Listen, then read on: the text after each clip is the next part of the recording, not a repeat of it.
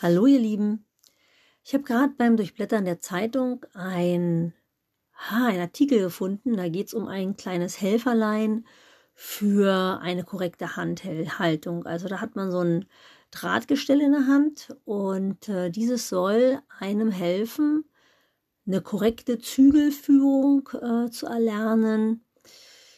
Ja, also dieser Artikel hat mich dazu bewogen, heute mal über das Thema Form und Funktion zu quatschen. Ähm, ist ein leidiges Thema, aber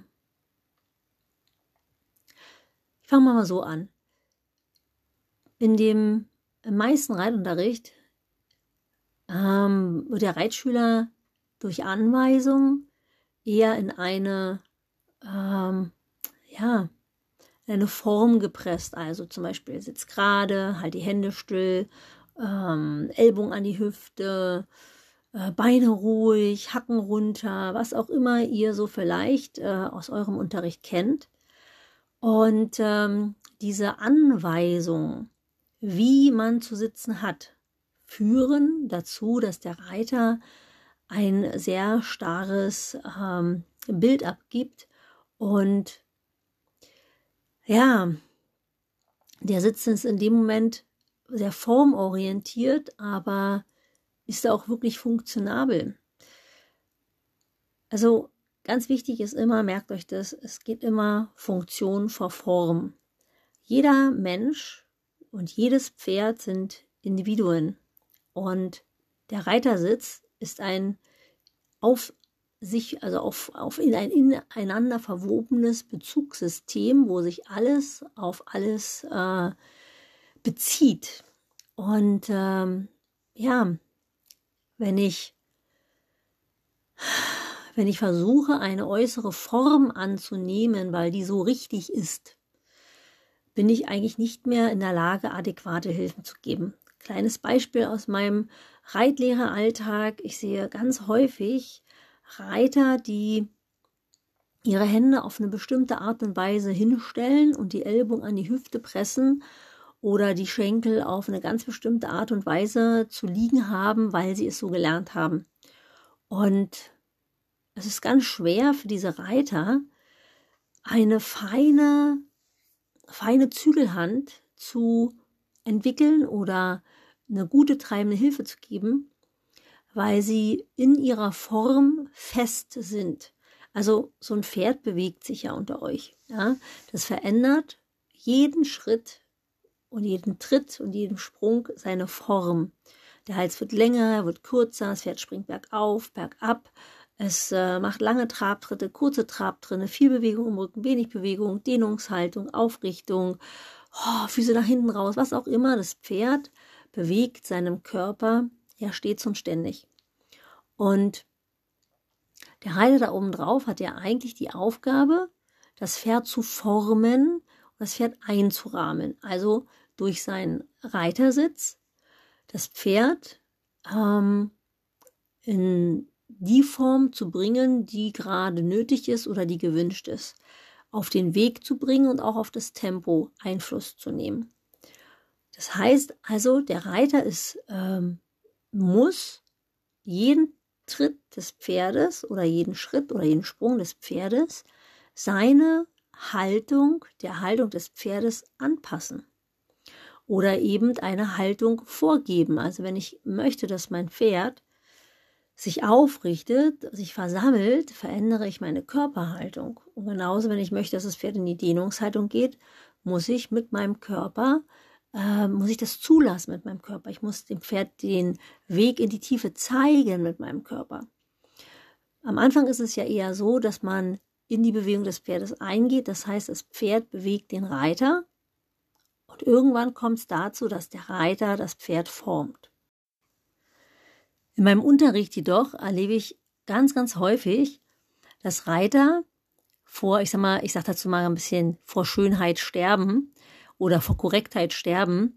Das heißt, sie äh, nehmen ihre äußere Form ein, die sie gelernt haben und äh, verlangen auch von mir als Reitlehrer immer, dass ich ihnen sage, wie sie zu sitzen haben oder welche Hilfen sie zu geben haben. Also zum Beispiel die Vorstellung, Sie sollen Schenkelweichen reiten, ja, dann wollen Sie von mir hören, leg den Schenkel dorthin, leg den Schenkel dorthin, nimm den Zügel so an, stell das Pferd so und dann reiße Schenkelweichen. Ja, aber wenn ich im Schenkelweichen über die Diagonale zum Beispiel losreite, dann passiert doch jeden Schritt etwas anderes. Vielleicht äh, verwirft sich das Pferd im ersten Schritt, im zweiten Schritt geht es eher nach über die äußere Schulter weg, im dritten Schritt geht es zu sehr seitwärts, dann geht es zu sehr vorwärts, dann macht es mal einen guten Schritt. Also das Pferd geht ja nicht wie eine Maschine auf der Diagonale Schenkelweichen, sondern es weicht aus, entzieht sich, was auch immer.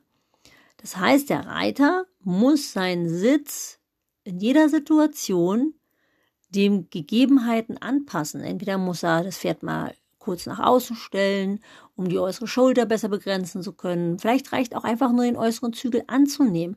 Also der Reiter muss entscheiden, wenn das Pferd über den äußeren, äh, äußere, über die äußere Schulter weggeht, ob ein bisschen äußerer Schenkel und äußerer Zügel reichen oder ob ich im schlimmsten Fall eine Konterstellung geben muss. Da muss ich halt den Zügel auch mal nachfassen und die Zügellänge verändern oder die Schenkellage verändern. Das heißt also, es ist keine starre Idee, so setze ich mich hin, das ist die Hilfengebung für Schenkelweichen, sondern das ist eine grobe Orientierung, wie die Hilfengebung ist aber ich muss die Hilfengebung immer der Situation anpassen, die gerade in diesem Schritt da ist. Und die verändert sich von Schritt zu Schritt.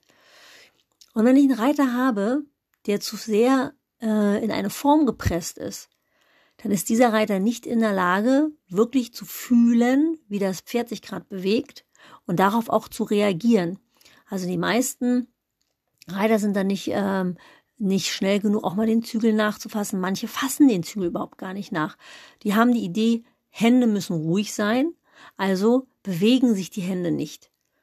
Aber eine ruhige Hand hat ja nichts damit zu tun, dass ich den Zügel nicht nachfasse oder länger lasse. Ja, eine ruhige Hand äh, ist ja was ganz anderes. Also eine ruhige Hand heißt ja, ich gehe immer in die Bewegung des Pferdes mit ein und ich äh, riegel nicht im Maul rum. Das ist ja meistens vom Reitlehrer so. Ähm, deswegen sagt der Reitlehrer das ja, halt die Hand ruhig, ja, zuppel nicht im Pferdemaul, was auch immer der Reitlehrer sagt. Hängen bleibt aber oft beim Reiter. Ruhige Hand, also die Hand nicht bewegen, also den Zügel nicht nachfassen. Ja, und da haben wir ein Problem. Das heißt, es findet keine natürliche, natürliche Bewegung statt. Also der Reiter, der rahmt das Pferd nicht auf eine natürliche Art und Weise ein, weil er halt eine formorientierte, ähm, also die Sitzvorstellung ist formorientiert. Ähm, wie gesagt, viele Reiter fordern auch genau das immer von mir, dass ich ihnen so eine Hilfen beibringe, äh, wie sie auf dem Zirkel reiten oder eine Wolte reiten, was auch immer. Ähm, die, die schlimmsten Sachen sind äh, so Sprüche wie Ellbogen an die Hüfte. Ja, Ellbogen an die Hüfte führt oft dazu, dass der Reiter eine ganz starre Handhaltung hat. Mm. Also mein Anliegen ist es, euch klarzumachen, dass ihr eine weiche, natürliche Körperhaltung auf dem Pferd haben dürft, sollt, müsst und dass jeder Mensch eine andere Körperform hat. Ja, lange Arme, kurze Arme, langer Oberkörper, kurzer Oberkörper, Rundrücken, Hohlkreuz, was auch immer. Also jeder Reiter ist ganz individuell und jedes Pferd ja, ist, ist ja auch ähm, ganz anders geformt und jeder Reiter und jedes Pferd zusammen mit dem entsprechenden Sattel, ja, der ja auch noch auf dem Pferd drauf sitzt. In jedem Sattel sitzt der Reiter anders. Er braucht in jedem Sattel andere Steigbügellängen zum Beispiel. Das muss alles zueinander passen. Und ähm, ja, da seid einfach ein bisschen mutiger, euch auf euer Gefühl zu verlassen. Hm ich habe auch ganz oft schon über die äußere und innere ähm, Sicht des Reiters gesprochen. Ich erlebe zum Beispiel immer wieder, dass wenn ich den Reitern sage, dass sie die Zehenspitzen ticken senken können, damit der Fuß eine parallele Haltung zum Fußboden einnimmt, damit das, der Fuß überhaupt in der Lage ist zu federn. Also sehr häufig verbreitet ist ja Hacken runter. Hacken runter, Absatz runter. Und oft rutscht dabei den Reitern der Unterschenkel nach vorne. Und dem Reiter fällt es schwer, in der Balance zu sein. Ähm, kann dann auch dementsprechend das Pferd schlecht einrahmen oder auch treiben, treibend einwirken. Wenn ich das korrigiere und sage mal Zehenspitze senken, sodass der Fuß parallel zum Fußboden ist, dann will natürlich der Unterschenkel auch ein Stück nach hinten. Und in dem Moment meldet das Gehirn Error, der Unterschenkel ist zu weit hinten. Und der Reiter, egal wie oft ich ihm das sage, nimmt immer wieder den Schenkel nach vorn, weil es ist ja so korrekt. Das Gehirn meldet, das ist die korrekte Haltung. Guckt der Reiter dann wirklich mal im Spiegel und ich sage, guck mal, nimm mal den Unterschenkel zurück und wie sieht das aus? Dann stellt der Reiter tatsächlich fest, boah, das sieht ja gar nicht so aus, wie sich das anfühlt. Das Gehirn meldet, der Schenkel ist sonst wie weit hinten, aber dabei ist der Schenkel ja eigentlich in einer Lage, wie man das so auf Bildern, Fotos, Videos oder so sieht. Ne? Und ähm, diese, dieses Erfühlen, also wenn es jetzt zum Beispiel keine Spiegel geben würde, könnte ich ja eigentlich erfühlen, worauf das Pferd besser reagiert. Reagiert das Pferd besser, wenn ich die Wade am Pferd habe und es einrahmen kann? Oder wenn der Absatz unten ist und das Bein vorne liegt. Wie, wie ist mein Gleichgewicht, mein Gleichgewicht besser? Ja, also wie muss ich meinen Unterschenkel halten, damit ich gut im Gleichgewicht bin und gut treibend einwirken kann? Das kann ich eigentlich erfühlen. Aber der Gedanke an die korrekte Form ist oft so vordergründig, dass der, also wenn, dass der Reiter nicht aus dem Gefühl heraus sitzt, sondern der sitzt aus einer gedanklichen Vorstellung von dem Sitz auf dem Pferd.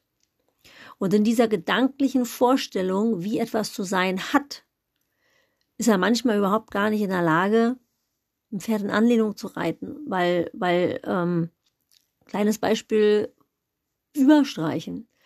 Eine Freundin von mir hatte Unterricht bei mir und ich sage, streich mal über und die streicht total komisch über. Das sieht aus wie, ja, weiß ich nicht, als wenn ein Roboter das macht. Und ähm, als wir im Gespräch waren, sagte sie auch, ja, sie macht das, weil sie äh, weiß, sie muss das jetzt machen, aber sie hat gar kein Gefühl dazu, wie das richtig geht. Und ähm, ich habe ihr mal erklärt, warum sie überstreichen soll. Also die, was die Idee in dem Moment ist, wenn sie das Pferd überstreicht. Sie möchte das Pferd, sie soll das Pferd belohnen und dem Pferd ein Feedback geben, dass das denen, ähm, ja, dass das, dass das gut war, dass sie sich darüber freut, dass sie sich entspannt, dass äh, das alles schick ist. Ja, eine Belohnung fürs Pferd. Und das Kuriose ist, in dem Moment, wo sie eine Intention hatte, die wirklich authentisch ist, also die aus ihr herauskam, nämlich, hey, cool, super, hast du gut gemacht, feines Pferd, brav, dann war das Überstreichen auf einmal natürlich. Das heißt, die Bewegung des Überstreichen, Streichens passte auf die Bewegung des Pferdes und hatte eine Intention. Ja, und ohne diese Intention, nur mit dem Gedanken überstreichen. Ich muss jetzt überstreichen. Ja, da kommt irgendwas ganz Merkwürdiges bei raus. Und so ist es auch beim Zügel aufnehmen, beim Zügel nachfassen, beim Reiten von Wendung. In dem Moment, wenn ihr das Gefühl habt, also ich muss jetzt eine Stellung geben, dann kommt meistens nicht das raus, was ihr braucht, sondern ihr müsst eine Intention haben. Zum Beispiel, ihr wollt dem Pferd eine Stellung geben, weil das aus dem und dem Grunde jetzt nötig ist. Ja? Also das Reiten an sich ist kein gedankliches Konstrukt von, wie es sein muss oder sein sollte, sondern ihr sitzt da oben drauf, ihr merkt, das Pferd läuft über die Schulter weg, ihr fühlt, dass das Pferd euch äh, rechts davon läuft. Naja, dann müsst ihr halt den rechten Zügel mehr aufnehmen und äh, den rechten Schenkel ein bisschen mehr ranlegen und links mit dem inneren Schenkel an den äußeren Zügel rantreiben. Das ist etwas, was ihr aus dem Gefühl heraus macht. Und diese starre Vorstellung von Form verhindert dieses feine, weiche, gefühlvolle Einwirken. Es verhindert eine natürliche Bewegung. Ja, So viel zum Thema Form und Funktion für heute. Ich wünsche euch allen eine schöne Zeit und bis zum nächsten Mal. Eure Nicole.